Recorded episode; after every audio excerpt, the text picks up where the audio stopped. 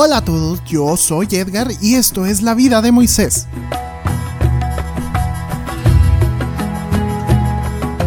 Bienvenidos un día más a este podcast. Ya estamos a 27 de abril, ya casi se nos acaba el mesecito de abril. Suena curioso, pero ya llevamos algunos pues.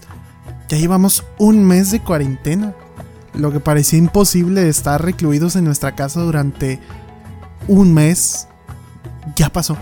Ya pasó y se siente muy muy raro.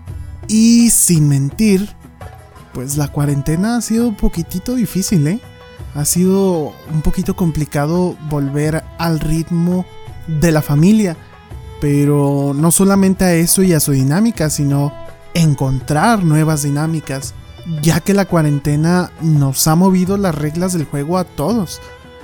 Ahora toca estudiar en casa, ahora toca trabajar desde casa para algunos, algunos tienen que salir todavía a trabajar, a hacer sus labores cotidianas, pero con muchísima más precaución y seguridad de su salud. Esto verdaderamente está exigiendo un esfuerzo muy grande por todos nosotros. Esto nos exige paciencia, nos exige confianza, nos exige tal vez diligencia, incluso algunos nos exige descansar, algunos nos podrá estar exigiendo innovar, aprender, agarrarle el hilo a nuevas cosas para que no le perdamos el sentido a la actividad que a lo mejor estamos muy acostumbrados. Pero ahora tenemos una oportunidad muy grande de poder crecer en muchos ámbitos. Uno de ellos quizás es convivir más con la familia, crecer en la espiritualidad, no lo sé.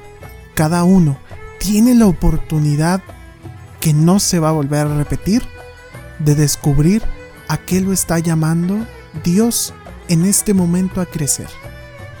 Por otro lado, y más o menos de lo mismo, nuestra fe que puede crecer en este tiempo, también puede llevarse a cabo a través de ayudar, de apoyar a los que menos tienen, y por eso te recuerdo la campaña que está en la diócesis, todos en la misma barca, que podamos apoyar a través de bienes, de víveres, para esos hermanos que se han visto desprovistos a causa de la falta de trabajo, de las oportunidades, no lo sé, que podamos apoyar a ellos con un poquito de lo que nosotros tenemos o un mucho de lo que nosotros tenemos, pero que podamos apoyar. ¿Cómo podemos apoyar en este proyecto que se llama Todos en la misma barca? Pues cada vez que vayamos a nuestro super, especialmente en los Smart y Superet o del Río, podrás apoyar porque ahí hay unos contenedores donde tú puedes echar un poquito más de lo que compras en tu despensa, a lo mejor arroz, frijoles, latas, eh, no sé, que tú puedas apoyar cada vez que vayas a surtir tu despensa. Entonces en eso estamos, que también podamos crecer en nuestras obras que se refleje nuestra fe. Todos en la misma barca. Bueno, sin más que decir, vamos al tema del día de hoy. Las riquezas de Egipto. Bien, con todo lo que hemos escuchado en los episodios pasados, podemos descubrir que esta ha sido la manera en que Dios, a través de Moisés, ha podido liberar a los hebreos de la mano de los egipcios. Pero no solamente se ha visto eso, también hemos descubierto las personas que siguen sus pasos debe librar de la esclavitud de Egipto a todos los que guía con su palabra. Pero tengamos en cuenta que quienes guiados por él progresan en el camino de la virtud deben proveerse de las riquezas de Egipto, sin despreciar recursos extranjeros. Esto nos quiere decir algo. Como le dijo Moisés a su pueblo, hay que hacerse de la prosperidad de los enemigos y servirse de ellos. Claro está que nadie tomará esto pues a la letra, nadie lo interpretaría así. No piensen que el legislador, Dios mismo, dio órdenes de robar y cometer injusticias. No es posible decir de buena fe que manda eso el legislador.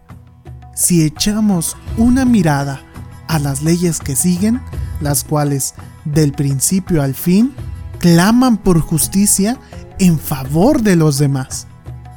No se resuelve la dificultad diciendo que a Moisés eso le pudo parecer normal, porque era la manera de compensar a los judíos el salario que los egipcios les debían por el trabajo.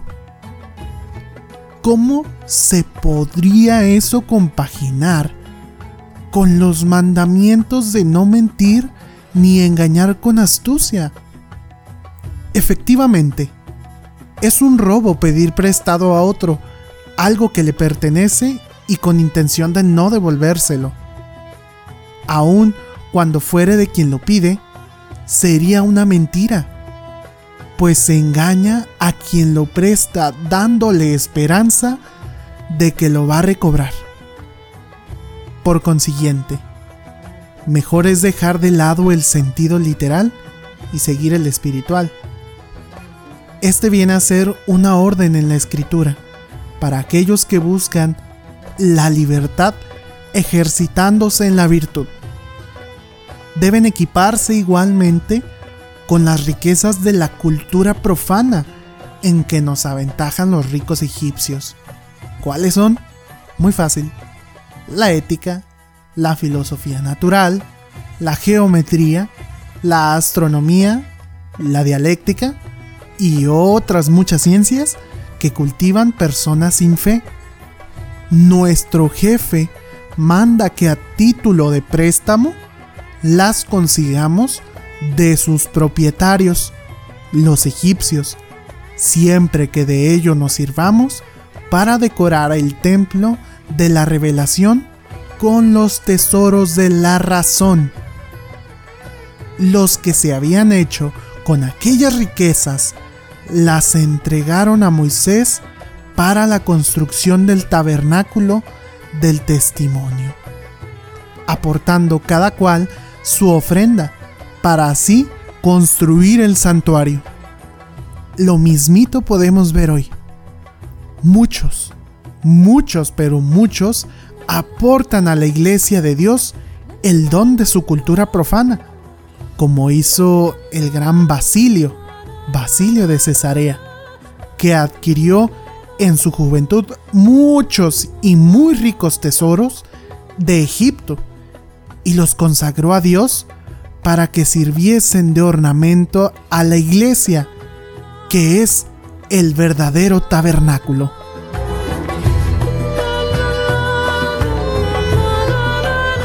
¿Qué dijeron?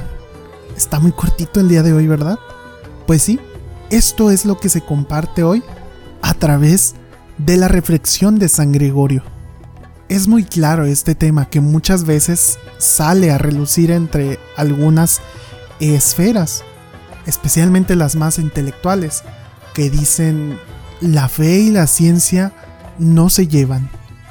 Eh, pues aquí claramente nos dice lo contrario, ¿eh? porque hay que usar de esas ciencias para construir también el conocimiento de nuestra fe, para que el edificio de nuestra fe sea fuerte. Como dirá San Agustín poquitito después, creer para poder entender, entender para poder creer.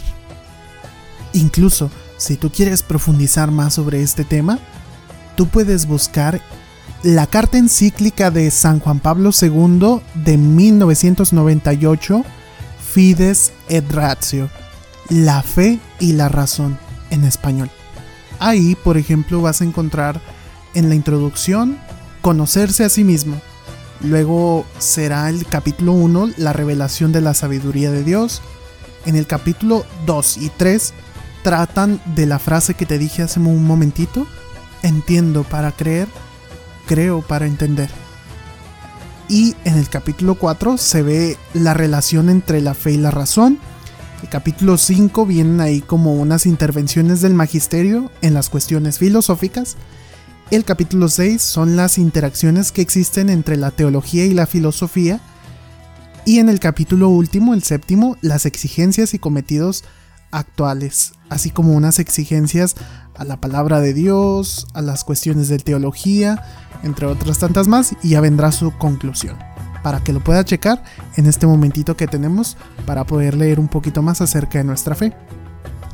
También te quiero hacer una recomendación de otro libro que este es un libro que personalmente desde que a mí me lo dijeron, a mí me ha encantado y tiene que ver mucho con el pasaje bíblico que escuchamos el día de ayer domingo, tercer domingo de Pascua, que hablaba sobre los discípulos de Emaús. Este librito se llama Con el corazón en ascuas. Te lo repito, Con el corazón en ascuas. Este es un libro espiritual muy muy bonito, muy fácil de leer. El autor es Henry Nowen Henry Nowen. Y lo puedes encontrar en internet. ¿eh? Está generalmente en una página, yo lo he buscado y lo he encontrado en una página que se llama mercaba.org. Y ahí está, con el corazón en ascuas. Y lo puedes leer en tu celular, lo puedes este, descargar. Incluso te confieso que este podcast al principio iba a ser sobre este libro, con el corazón en ascuas. Pero me decidí más por la vida de Moisés entonces, si tienes la oportunidad y si tú quieres, podrías leer el libro de Con el corazón en ascuas y podríamos platicar sobre ese libro que está muy muy bonito y nos hace crecer también. Este tratado es sobre la Eucaristía. Y en estos tiempos pues cae muy bien porque ya llevamos un muy buen rato sin poder estar en una misa de forma presente o de comulgar a nuestro Señor de forma presente. Entonces hemos estado comulgando de manera espiritual pero este libro nos reavivará sobre todo nuestro amor y nuestra devoción a la Sagrada Eucaristía como presencia real del Señor. Bueno, sin más, entonces nos escuchamos el próximo jueves 30 de abril, que podamos estar celebrando el Día del Niño. Bien, pues eso ha sido todo por mi parte. Bye. Mi nombre es Edgar y esto fue La vida de Moisés